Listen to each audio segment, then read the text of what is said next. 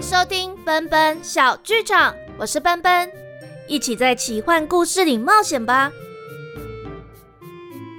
那在故事开始前，要先跟大家说声抱歉，奔奔最近真的有点太忙太累，连假日都要加班，导致我的身体有一点点状况，所以我就没有办法像之前一样熬夜赶进度。那前几天呢，我也临时在 Facebook 和 Instagram 上面发了公告，要延后两天上架故事。之后，奔奔还是会先努力保持好双周更的频率。等到我的正职工作不那么忙乱，或是自己的身体好一点之后，说不定又可以临时加开一点小故事，甚至还可以改回周更哦。好，那就再让我前情提要一下。上一集说到，樱花骑士团的大将军克纳丁。答应乌拉德的请求，要协助那不勒斯的大公主渊羽到迷雾森林里寻找两个世界的结界。他们会顺利找到吗？他们在迷雾森林里面还会有什么样的冒险旅程呢？今天的故事就开始喽！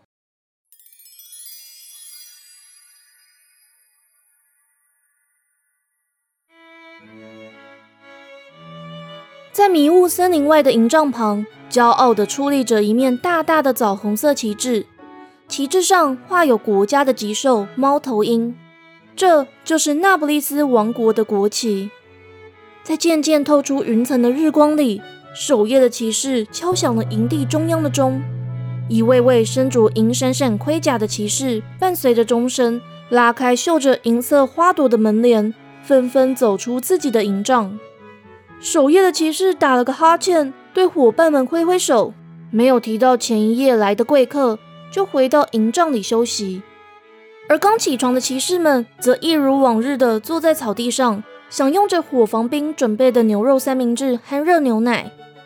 他们随意谈天，有些人聊着远在家乡的家人，有人展示自己家乡男友或女友的来信，有些人则大言不惭地谈论自己未来的发展。我未来啊，一定可以当上副将军，接下来就可以到克福特王宫里面当禁卫军。另一个人故意回他：“你都可以当副将军，那等渊羽公主成为女王之后，我想我也可以当上内政大臣。”一名俊俏的黑发青年从右方的营帐走了出来，笑着加上这么一句：“我说罗斯特，你要当内政大臣，应该要先把人文地理记熟一点吧。”被称作罗斯特的骑士放下杯子，三步并作两步的走到青年身旁，厚重的手掌就要用力的往他身上一拍。乌拉德，你什么时候回来的？这次的任务也去太久了吧？乌拉德灵巧的往旁边一闪，罗斯特的大手就拍中了营帐的门帘，却好像拍到了什么，发出啪的一声。罗斯特困惑的往后退了几步。抓了抓满是胡渣的厚实下巴，谁在里面啊？但当他一看到走出营帐外的人，就倒抽了一口气。卢娜大人，你怎么在这里啊？鲁娜抱着行李走出营帐外，还在暗自庆幸及时听到风声，挡下罗斯特热情的这一掌，就感觉到身旁的气氛在一瞬间变得严肃，而警戒的停下了脚步。所有人在加入银花骑士团前，都曾经到克夫特王宫里接受安博德里国王的册封礼，所以他们当然也认得渊羽公主和随侍在旁的卢娜。他们都了解，卢娜出现在这里就意味着一件事：渊羽公主居然到这里来了吗？罗斯特说出了众人心中的疑问。一开始说要当副将军的那位咕哝一声：“哇。”王族不能擅自来边境啊！我看还是莉莉安小公主适合继承王位。唰的一声，乌拉德拔剑举向空中，打断了这位骑士的喃喃自语。骑士无声的张嘴，自知打不过乌拉德。谁知道乌拉德就只是举高宝剑，朗声往空中大喊：“管他是什么理由，我们先迎接刚从玄剑国回来的卢娜大人吧！”这句话马上化解了刚才的紧绷感，一阵欢呼声响遍营地，骑士们七嘴八舌地问卢娜各种问题。卢娜大人，我听说玄剑国一年有好几场比武大会，这是真的吗？哎，在在你看来，他们的瑞刚王子和号称第一高手的莫伊，谁的武艺比较厉害啊？那个公主殿下真的答应那位王子的求婚了吗？卢娜被连连的提问弄得手足无措，无助的看向乌拉德。乌拉德大步走到火房冰旁，要了两杯热牛奶，笑着举杯说：“各位，我们一起吃早餐吧。”众人一听，就对着卢娜到餐桌前坐了下来，送上了三明治和小点心。卢娜咳了几声，在乌拉德巧妙的引导下，开始说起了她和渊羽在玄剑国的经历。等渊羽踏出克纳丁的营帐外时，卢娜正说的兴高采烈：“哦，那个莫伊真的很烦，每次都想把我支开去比武。而那个瑞刚王子不止阴沉，还一直缠着我们公主殿下不放。”卢娜大人，公主殿下后来不也跟瑞刚王子谈定了贸易和撤兵的条件吗？而您也打赢了号称玄剑国第一高手的莫伊啊！乌拉德这一接口，大伙儿看向卢娜的目光更是充满了崇拜之情。卢娜害臊的搔搔头，呃，我们只是打成了平手，算是有护住了公主殿下的面子。才不只有这样，卢娜也算是为我们那不勒斯争光啦。所有骑士听到渊羽的声音，就唰的一声站了起来，对公主鞠躬致意。渊羽拎起淡紫色裙摆，笑着走过草地。克纳丁手叉腰，站在营帐前，大吼一声：“你们还在拖拖拉拉什么？出任务了！遵命！”大将军克纳丁这一吼，让所有骑士都站起身，别上佩剑，各自前去自己的任务地点。少数留守营地的骑士为渊羽和克纳丁准备桌椅和餐点。听到克纳丁说起了任务地点，有点讶异的瞪大眼睛，却又低下了头。克纳丁潇洒的翘起腿，重重放下水杯。公主殿下，就像刚才说的，进到森林之后，如果我说要跑，您一定要往回跑，不要一个人往大雾里面冲。再来看到动物和树木，不可以和他们交谈，可能会有几百年前的魔力。渊宇轻轻点头，放下还没吃完的三明治，在骑士们面前维持端庄优雅的姿态，站起身，走到自己的白马旁。克纳丁，你说的我都懂，这是我难得到迷雾森林里面探查的机会，再麻烦你和乌拉德带路喽。旁边的骑士听到公主的这番话，还有点半信半疑。却畏惧着克纳丁的威信而不敢说话。等渊羽一行人进到森林里面后，一开始说要当副将军的骑士咕哝一声：“呃，我还是觉得像莉莉安小公主那种守规矩的王族才适合成为女王。”一旁的骑士推了他一下：“你少说点话啦！真的害怕就去写信给你最崇拜的莉莉安殿下。”看看大公主到底是什么时候回国，又为什么要进到森林里面啊？先前的那名骑士一听，就走到营帐里，写了几个字，将信绑在猫头鹰脚上。哎，灰眼，直接把信寄给莉莉安殿下身旁的侍女。灰眼歪了歪头，啼叫几声，就往那不勒斯的王都克夫特的方向飞去。这天的阳光充足，照亮了迷雾森林。兔子在草丛跳跃，远处还有几只鹿好奇地盯着这两白马一棕马和一黑马的组合。一只刚冬眠完的熊睡眼惺忪地走出山洞，有点凶猛地打量着他们。但他一看到乌拉德手里的宝剑微微出鞘，就缩成了一团，往别的地方找食物吃了。元宇兴奋地四处张望，看五颜六色的花朵和青翠的草地，深吸了一口气。原来迷雾森林里面这么漂亮，之前来的时候怎么都灰蒙蒙的？其实这里好天气的时间比较多，只是刚好公主殿下来的时候都遇上了大雾。乌拉德回答，看渊羽还在东看西瞧，不禁摘下了一旁滴水的艳红桃花，但一意识到克纳丁和卢娜的视线，他就把桃花塞给卢娜。卢娜只好把花别在自己棕马的耳朵旁。元宇一转头，看到棕马耳朵上的花朵，就笑了出来。鲁娜，你什么时候这么喜欢帮你的马打扮啦？鲁娜搔搔头，不知道要怎么说出这花可不是自己摘的。元宇就又往远方一指：“哎，那棵大树的叶子怎么是黄色的？”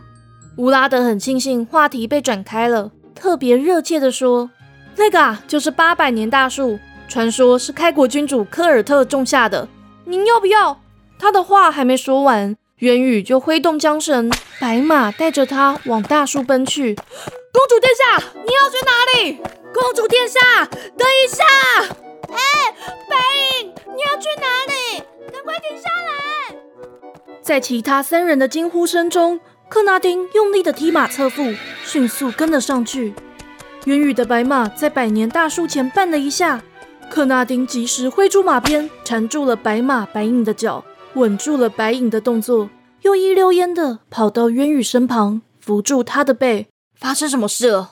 渊羽惊魂未定的喘着气。我我也不知道，身体不自觉就动了起来。他稳住情绪。对克纳丁和慌张跟过来的乌拉德和鲁娜笑了笑，大家不要担心我，我没事。呃，这棵树真的好漂亮，好像一颗大蘑菇。哦。他本来是想让大家放心，而抬头看向大树，但目光却不自觉被树上鲜黄的叶片给吸引住了。他甚至还觉得微风吹过树梢的沙沙声，都像在和自己打招呼一样。呃。公主殿下，可是我不管怎么看，都觉得这就是一棵普通的树啊。鲁娜困惑地问，渊羽却没有回答，只是对大树挥了挥手，那棵树就微微低下枝芽，好像在回应渊羽。乌拉德拉了拉渊羽的红斗篷，低声说：“公主殿下，我们还是先离开这里。”但他的话还没说完，一片叶子突然轻轻巧巧地飘了下来。落在渊羽的手心里，渊羽看到叶子上有一行行银蓝色的字迹，就眯起眼睛，试图辨识上面的内容。嗯，两个礼拜后，不对，是十天后。嗯，奇怪，怎么我每念一行字，字就会被划掉啊？哎，新的字出现了。六天后就是王子生日，记得到迷雾前，我会。帮您，字又被划掉了。嗯，现在改成千万不要过来。可是后面又说记得要到这里，到底是要我去还是不要我去啊？这到底是谁留给我的讯息啊？颜若，哎，诺，是诺特留的。是来自魔法师的讯息吗？鲁娜跟着凑近一看，乌拉德则后退了一步，被克纳丁瞪了一眼。呃，我看这上面没有字啊。卢娜，你看清楚一点，叶子上面不是有发光的小字吗？没有啊。那乌拉德，你来看。乌拉德这才上前接过树叶，和克纳丁一起端详起来。却没看到渊羽所说的光芒和小字。渊羽看到他们的表情，有点泄气的转过身去。乌拉德赶紧安慰他：“公主殿下，说不定是因为您使用过宝盒，所以就只有您才可以看得到啊。”渊羽淡淡一笑，接过叶子，仔细的放入马背旁的小布袋里。乌拉德又继续说：“您之前说过，结界是一道大雾，在大雾旁边有一条河。”但我昨天还没找到那个地方，就和您走散了。您可以再描述一次那条河的特征吗？渊宇点点头。嗯，那条河真的很奇怪，在某个地方的水流一分为二，往那不勒斯的方向是下坡，却越流越慢；而往大雾方向的流速却变得很快。我在猜，那应该是受到魔法的影响吧。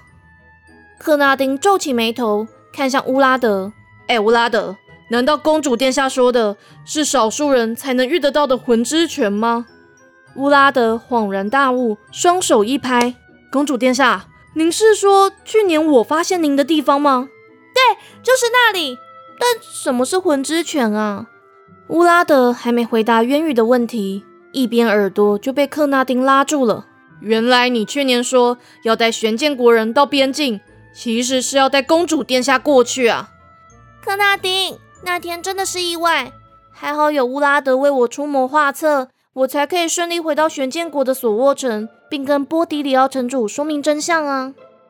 克纳丁松了手，乌拉德就刻意在马背上连连鞠躬，感谢公主殿下赞美。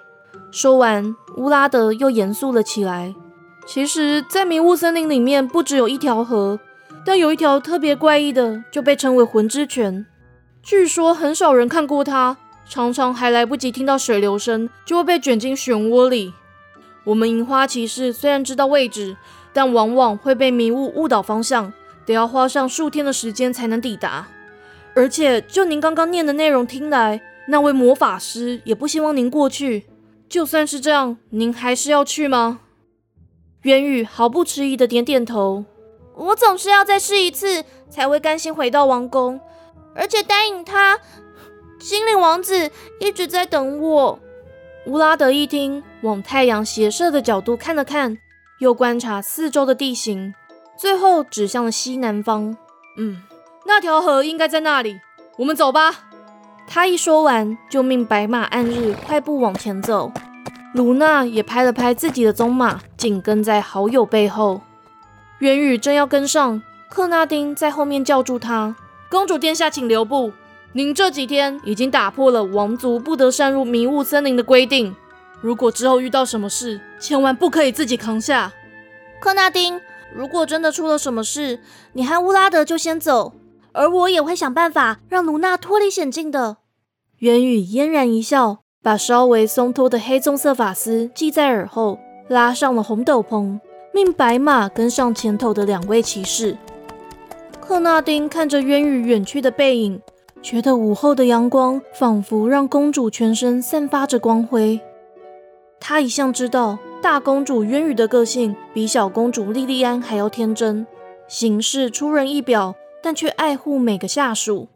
于是他用力挥鞭，要黑马跟上他认可的公主。他们在森林里走了好几天，而大雾总是在黑夜降临时慢慢包裹住一切。他们会在大树旁搭个简单的露天棚。卢娜和乌拉德会升起萤火，克纳丁为渊羽铺好简单的床铺，又紧紧握住公主的手，让她温暖一点。但渊羽总是半睡半醒，他会悄悄起身，拿出他和丹影在金色瀑布前的画像，蜷缩在大树下。他看着迷雾外隐隐约约闪烁的星星，想着色彩斑斓的蘑菇森林和调皮的蘑菇精。想着什么时候可以再寄奇幻仙子的物品给老城主，想着思念祖母的魔法师，而他时常想着的就是精灵王子丹影。他在忽明忽灭的萤火里看着自己和丹影的笑脸，好希望可以实践诺言，一起到另一个世界旅行。但他已经失去了宝盒，没办法在两个世界间飞翔了。乌拉德总是会在渊羽起身时醒来，远远看着渊羽时而快乐、时而悲伤的神情，但什么话也没说，只是在白天要出发前送给渊羽一些用树叶折的小兔子，或用树枝编的蘑菇秋千，想逗公主开心。到了第六天清晨，他们的爱马踩进软烂的泥土地里，艰难地往前走。而他们也终于看到了眼前湍急的河水。元宇兴奋地下了马，跑到泛着雾气的河水边，看到右边的水流往那不勒斯方向减速，而另一边的水流则迅速地奔往大雾里。就是这里，原来这就叫魂之泉呐！卢娜跟着走到渊宇身旁，往左边一看，却困惑地搔搔头：“呃，公主殿下，可是……”我就只看到一道高墙啊，哪里有大雾啊？有啊，就在那里。而且你看，还有金色的门框，哎，就跟魔法师那个时候要送我们到圣特雷的时候一样啊。渊宇拎起裙摆往左边快步走，乌拉德和克纳丁面面相觑，他们也看不到渊宇所说的景象。克纳丁翻身下马，一个箭步就牵起了渊宇的手。公主殿下，失礼了。请让我跟您一起过去吧。元宇点点头，带着克纳丁往只有他一个人才看得见的大雾和金色门框走去。乌拉德突然警觉地挺直背脊，往右边看去。鲁娜大人，您有没有听见马蹄声？鲁娜手握剑柄，略蹲马步，也直盯着右边看。有四匹、六匹马往这里来了。牵着渊羽的克纳丁也听见了，而在另一手紧扣暗器。渊宇带着克纳丁走到门框前，门框里黑漆漆的，什么也看不见。他往里面大喊一声：“魔法师先生，是你吗？”门里就突然间绽放出银蓝色的光芒。渊宇看着光芒，忍不住往前走了几步。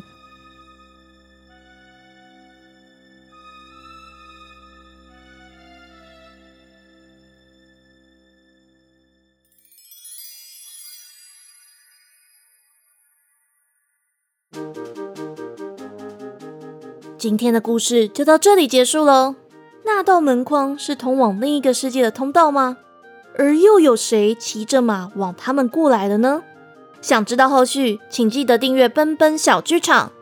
那故事里面有提到，乌拉德在前一年的夏天遇到渊羽，可以听第三十二集《失控的魔法宝盒》和第三十三集《不被相信但依然存在的蘑菇森林》。那一样，想知道后续，请记得订阅奔奔小剧场。那奔奔也想要问问大家，大家会比较希望我在节目里面把留言和名字念出来，还是希望我单纯在 Facebook 或 Instagram 上面回复留言呢？欢迎在 Pocket 平台和我的社群媒体上留言，告诉我你比较喜欢哪一种方式。还有对故事有任何的想法的话，也可以留言给我哦。嗯，如果喜欢故事，也欢迎小额赞助奔奔，或是选择我的赞助方案，就有机会得到喜欢的角色语音。那我们就一样，两个礼拜后见，奔奔小剧场下回待续。